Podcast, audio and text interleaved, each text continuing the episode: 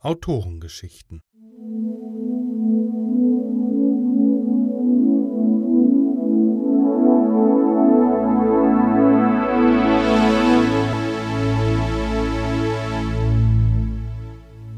In der Reihe Autorengeschichten hören Sie nun Nachts an Gleis 3 von Laura Kier.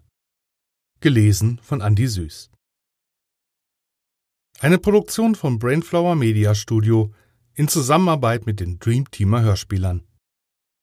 Laura Kier ist erreichbar unter www.weltenfahrt.net.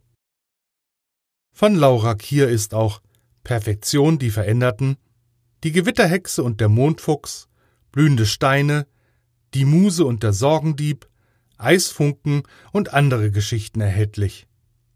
Weitere Informationen finden Sie auch in den Infotafeln. Nachts an Gleis 3 Es war still auf dem Bahnsteig. Nur der Wind trieb einige Blätter vor sich her. Die Lichter des letzten Nachtzugs wurden kleiner, bis die Dunkelheit sie verschluckte. Ein Schatten huschte über den Boden, und ein Mann in einem langen Ledermantel trat an die Bahnsteigkante. Er ließ den Blick schweifen. Verlassen. Dann wollen wir mal, sagte er und lief zur Treppe. Schritte hallten von den Wänden wieder, als er die Stufen hinabstieg. In der Bahnhofshalle war niemand zu sehen. Einzig die Scheinwerfer eines Autos konnte er in der Ferne erkennen. Zügig trat er zum Fahrstuhl, der am Tag die Passagiere zu Gleis 3 brachte. Als er den Schalter betätigte, glitten die Glastüren sofort vor ihm auf. Nun musste er rasch handeln. Im grellen Licht der Kabine konnte er mühelos die Schrauben an der Schalttafel erkennen. Schnell drehte er eine nach der anderen heraus und ließ sie achtlos fallen. Es klimperte, sobald das Metall neben seinen Füßen auf den Boden fiel. Ansonsten war nur das leise Summen der Beleuchtung zu hören. Selbst das Pfeifen des Windes hatten die Türen ausgesperrt. Gut so. Die Ruhe schenkte ihm die nötige Konzentration für seine Arbeit. Die letzte Schraube fiel. Mit einem Ruck öffnete er die Schalttafel des Fahrstuhls. Unzählige Drähte kamen darunter zum Vorschein. Perfekt, murmelte er damit durchbrach er für zwei Atemzüge die Stille. Er ließ den Schraubenzieher in der Tasche seines Mantels verschwinden und holte eine schmale Zange daraus hervor. Dann wollen wir mal. Unter dem Druck der Schneide gab einer der Drähte mit einem Klick nach. Kurz darauf sprang ein weiterer auseinander. Darauf packte er die Zange weg und angelte einen isolierten Draht aus der Hosentasche. In der Mitte des Drahts leuchtete ein blaues Lämpchen. Einen Moment betrachtete er das Licht, ehe er mit geübten Griffen die Metallenden umeinander wickelte. Voila. Der erste Schritt war geschafft. Er hängte die Schalttafel wieder an ihren Platz. Die Schrauben ignorierte er ebenso wie das blaue Leuchten, das nun durch die Ritzen drang. Er betätigte die Schaltfläche, auf der ein Pfeil nach unten abgebildet war. Nichts geschah. Als er ein zweites Mal die Taste drückte, erlosch die grelle Beleuchtung des Fahrstuhls. Nach einem weiteren Tastendruck tanzten blaue Lichter über die Wände hinter den gläsernen Fronten. Zeit für das Finale.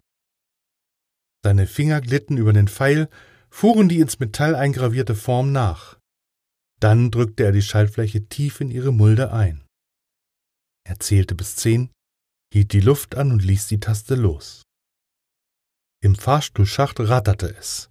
Mit einem Quietschen setzte sich die Kabine in Bewegung. Erdschichten glitten an ihm vorbei, als der Fahrstuhl beschleunigte und in die Tiefe sank. Erleichtert wieder er selbst sein zu dürfen, öffnete er die Knöpfe des Mantels und ließ ihn von den Schultern rutschen. Als das Leder den Boden berührte, wurde die Kabine langsamer und stoppte. Die Türen glitten geräuschlos auseinander.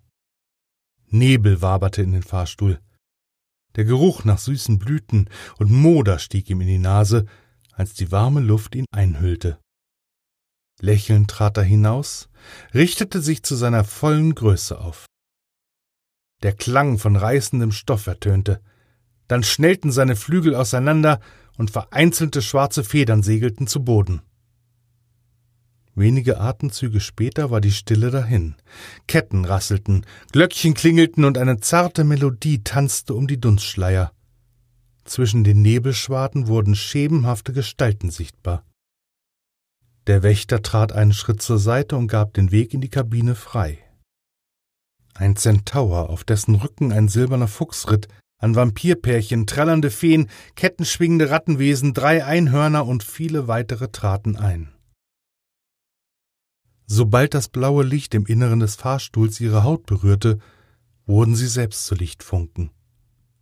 Gelbe, grüne, violette, rote und jede nur denkbare Farbe schwebte zwischen den Glaswänden. Als die letzten Nachzügler sich verwandelten, betrat der Wächter die Kabine. Er betätigte die Taste mit dem Pfeil nach oben. Die Türen schlossen sich und mit einem Ruck schoss der Fahrstuhl in die Höhe, bis er abrupt stoppte. Die Türen glitten auseinander, kalte Luft wirbelte in die Kabine. Die Wesen strömten auf Gleis drei hinaus. Nur der Wächter blieb zurück, sah ihnen hinterher. Schöne Träume, flüsterte er in die Nacht hinein. Stolz stand er am Bahnsteig und wartete auf die Rückkehr der Träume im Morgengrauen.